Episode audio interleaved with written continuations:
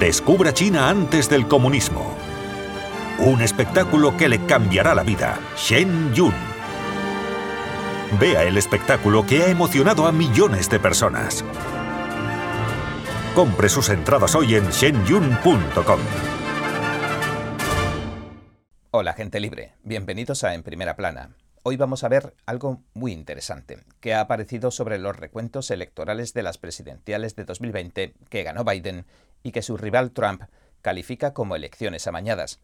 Y también quiero que veamos una serie de acontecimientos inquietantes que han tenido lugar en las Islas Vírgenes, donde el maníaco Jeffrey Epstein tenía la sede de su red de tráfico sexual para la élite mundial. Pero empecemos por Election Watch una organización que vigila el correcto funcionamiento de las elecciones de Wisconsin y que descubrió algo asombroso.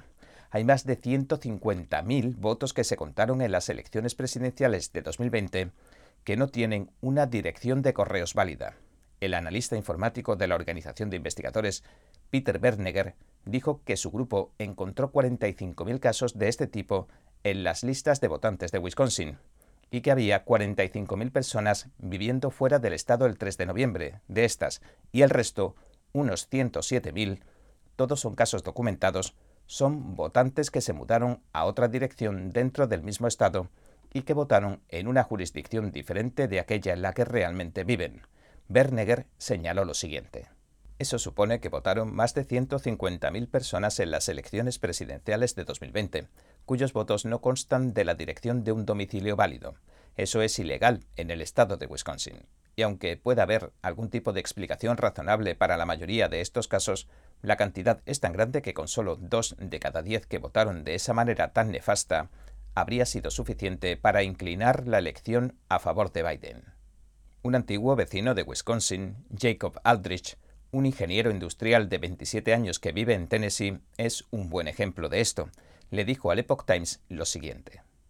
Me indigné cuando supe que la lista de votantes del estado de Wisconsin refleja que voté en persona en las urnas el 3 de noviembre de 2020, cuando el hecho es que estaba viviendo y que incluso me registré para votar y voté en Tennessee. No estuve en Wisconsin aquel día, así que toda esta situación me angustia porque, sin integridad electoral, tu voto no importa. Y añadió, necesitamos reformar nuestro sistema de votación. Pero, aunque arreglarlo no sea una tarea imposible, no creo que la gente quiera resolverlo. La madre de Jacob, Sandy Eldridge, se dedica a tratar de resolver los problemas del sistema de votación de Wisconsin y en especial lo que llama su lista de votantes descuidada e inflada. Sandy se describe a sí misma como una conservadora constitucional. Le dijo al Epoch Times que en 2020 trabajó como voluntaria para la reelección del presidente Donald Trump y señaló lo siguiente. Cuando Trump perdió Wisconsin ante Joe Biden por 21.000 votos, muchos patriotas comenzaron a trabajar duro en varias iniciativas cibernéticas para descubrir qué había sucedido en realidad. Su dedicación me inspiró y me involucré, así que me enseñaron y me puse a su disposición para ayudarles. Sandy Aldrich dijo que después de enterarse de que en algunas zonas de Wisconsin se registraron participaciones electorales del 103% en las elecciones de 2020, y de que había 7.300.000 votantes registrados en un estado con una población total de 5.900.000, 1.400.000 de diferencia, decidió verificar los registros de votación de la ciudad donde nació. Cuando examinó la lista de votantes de la ciudad de Delavan, del condado de Walworth, Sandy se sorprendió al ver que su hijo Jacob figuraba como votante que se había personado en el lugar de votación el 3 de noviembre de 2020. Sandy sabía de primera mano que no era verdad, y como evidencia de lo que le decía el Epoch Times, Sandy Aldrich nos proporcionó una hoja de cálculo con la lista de votantes del Estado tal como apareció el 18 de agosto de 2021. Y añadió, cuando revisamos el libro de las votaciones que todos los votantes que se personan deben firmar antes de poder votar, no estaba la firma de Jacob. Entonces, ¿Por qué el registro oficial de la Comisión Electoral de Wisconsin dice que votó en las urnas el 3 de noviembre de 2020? El analista Bernegger dijo que tiene la intención de presentar una queja oficial sobre el incidente de Aldrich al secretario municipal de Delavan, que por supuesto no es en contra de ella, sino en contra de la burocracia electoral. Pero, ¿qué pasó? ¿Quién cambió el registro de votantes? Pues según dijo el analista, están jugando con los empleados locales de nuestro Estado, que son trabajadores y honestos. Los secretarios municipales están llevando la peor parte de las preguntas de los ciudadanos preocupados y están respondiendo lo mejor que saben. Desde su punto de vista, todo les parece normal, pero la realidad tras bambalinas está lejos de serlo. Así que incluyo a Juan Nadie como el demandado porque aún no hemos descubierto al tramposo. La secretaria municipal de Delavan, Michael Sterling, quien asumió el cargo en mayo de 2022, le dijo al Epoch Times que aún no había recibido ninguna queja. Señaló que no sabía nada sobre ninguna irregularidad acerca del registro de la votación de Jacob Aldrich. Starring nos dijo lo siguiente. Según nuestros registros, la última vez que el señor Aldrich votó fue por voto en ausencia en 2016. A día de hoy figura como inactivo. El 3 de enero, en una entrevista telefónica con el Epoch Times, la secretaria del condado de Walworth, Susie Pike, dijo que no estaba al tanto de ninguna queja sobre Jacob Aldrich. Después de revisar el libro de firmas de las elecciones de 2020, Pike confirmó que Jacob no votó en persona en las urnas ese día. Pike luego revisó la lista de votantes del Estado y dijo que no hay ningún registro de que Jacob Aldrich haya votado en las elecciones presidenciales de 2020. Berneger cuestionó cuándo por qué y quién alteró la lista de votantes del Estado y borró cualquier rastro de que Jacob Aldrich hubiera votado, supuestamente en persona en las urnas de 2020 y luego hubiera cambiado su estado de activo a inactivo. Sandy Aldrich le proporcionó al Epoch Times una copia del formulario de cambio de dirección del Servicio Postal de Estados Unidos que Jacob había presentado mucho antes de las elecciones presidenciales de 2020. Nos dijo que el estado de Wisconsin paga a una empresa nacional para realizar un seguimiento de todas las mudanzas y se supone que debe informar a la Comisión Electoral de Wisconsin, o WEC, quien luego informa a los secretarios municipales. Y añadió lo siguiente. O el Centro de Información de Registro Electrónico no está haciendo su trabajo, o la WEC no está haciendo nada con los datos que le proporcionan. Berneger, el analista, cree que mantener a disposición del público los registros de las personas que han cambiado de dirección puede servir a los intereses de los malhechores, porque pueden pensar que este es un nombre que pueden usar para votar. El informático también advirtió sobre los registros lo siguiente. Señalan a una persona que, aunque se haya mudado fuera del Estado, todavía está en la lista de votantes activa de la WEC. Y bueno, es una lástima que la Comisión Electoral del Estado de Wisconsin no respondiera a nuestra solicitud de comentarios, pero por otro lado, es algo que nos pasa con frecuencia. En fin, y también quisiera hablar de otra noticia que me parece algo inquietante. No sé si recordarán cómo presumía Joe Biden, el actual presidente de los Estados Unidos, de haber frenado a un fiscal ucraniano que investigaba a la empresa ucraniana que había contratado a su hijo como alto cargo, pese a tener experiencia y conocimientos cero.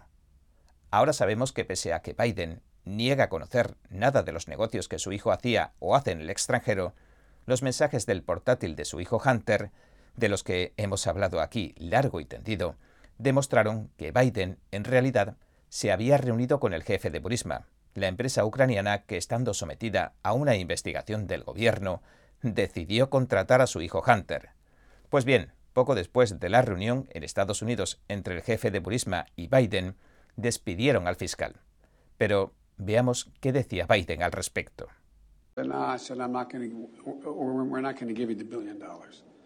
They said, You have no authority. You're not the president. The president said. I said, Call him.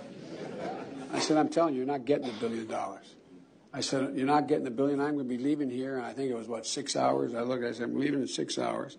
If the prosecutor's not fired, you're not getting the money. Well, son of a bitch.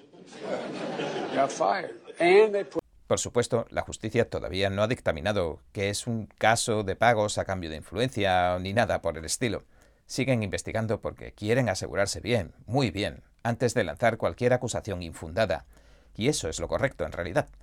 Si no, podría tratarse de lo que se llama una caza de brujas. Los grandes medios de comunicación también han sido muy pulcros y muy respetuosos con todo este sórdido asunto que implica al clan Biden, sobornos, drogas, prostitución, etc. Y no están comentando nada apenas sobre esto. Incluso parece que lo quisieran enterrar de alguna manera de tanto respeto que muestran. Bueno, dejémoslo estar. Es curiosa la sucesión de hechos que vamos a ver ahora. Es muy interesante. Para algunos la historia se repite una y otra vez. Siempre dicen eso. Veamos a qué me refiero. No estoy hablando de los cuadros que vende Hunter Biden, sino de otra cosa incluso más espeluznante. No lo he visto en muchos otros medios todavía. Se trata de esta noticia de NPR. Empecemos por aquí. Básicamente, dice que el banco JP Morgan Chase hizo la vista gorda sobre los negocios, es decir, el dinero que movía en su isla Little St. James con el tráfico sexual, el pedófilo de las élites, el fallecido en circunstancias imposibles, Jeffrey Epstein. La fiscal general de las Islas Vírgenes estadounidenses, Denise George, denunció que el banco no informó de las actividades sospechosas que llevaba a cabo Epstein, al que condenaron por pederastia en 2008. La fiscal George señaló que todas estas operaciones las aprobaron las esferas más altas del banco JP Morgan y añadió el banco supuestamente facilitó y ocultó transacciones electrónicas y en efectivo que levantaron sospechas de una empresa criminal, y de hecho eran parte de ella, cuya moneda era la servidumbre sexual de docenas de mujeres y niñas en las Islas Vírgenes y más allá. Pues resulta que hace una semana sobre las mismas fechas o quizás un par de días antes del anuncio de la Fiscalía, hablamos de finales de este diciembre, el clan Biden decidió tomarse un descanso. ¿Y qué lugar cree que eligieron para tomárselo? Mientras Estados Unidos sufría los efectos del crudo invierno. Exacto. ¿Qué mejor que las soleadas Islas Vírgenes mientras Estados Unidos sufre una tormenta invernal?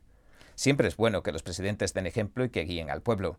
Supongo que el mensaje aquí es ¿Para qué pasas frío tontamente? Súbete a tu jet privado que no poluciona y vuela a climas más templados. Pero quizás, y solo digo quizás, quién sabe si Biden estaba en viaje de negocios, es decir, estaba trabajando.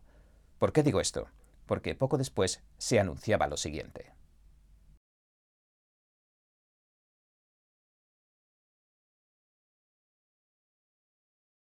Sí, la fiscal general de las Islas Vírgenes, Denise George, se quedó sin trabajo después de demandar a JP Morgan Chase en la investigación que estaba llevando a cabo sobre la red de tráfico sexual de menores que relacionaba a Jeffrey Epstein con personajes de la élite como el expresidente Bill Clinton, el príncipe Andrew de Inglaterra, el millonario Bill Gates, etcétera, etcétera. Bien, ¿qué cree que ha pasado aquí? Déjemelo en los comentarios. Y bueno, este ha sido nuestro episodio de hoy. Gracias por sintonizarnos. Si le gusta nuestro programa, por favor, no olvide darle a me gusta, suscribirse y compartir este vídeo con sus amigos y su familia, porque todo el mundo merece conocer los hechos. Una vez más, gracias por ver en primera plana. Nos vemos mañana. Hola queridos amigos, un año repleto de importantes noticias y grandes acontecimientos está llegando a su fin. Y desde The Epoch Times y NTD nos gustaría agradecerles de todo corazón. Y queremos que sepan que nos sentimos muy honrados por toda su confianza. Y por acompañarnos a lo largo de este recorrido que sin duda está dejando huella en la historia. Y mirando hacia adelante, les animamos a pensar y a reflexionar, con fe, optimismo y esperanza. Y a creer que un mundo mejor es posible y que está a la vuelta de la esquina. Les deseamos una feliz Navidad en compañía de sus seres amados, un feliz año nuevo repleto de salud, de prosperidad y de fortaleza para enfrentar cualquier desafío. ¡Felices fiestas!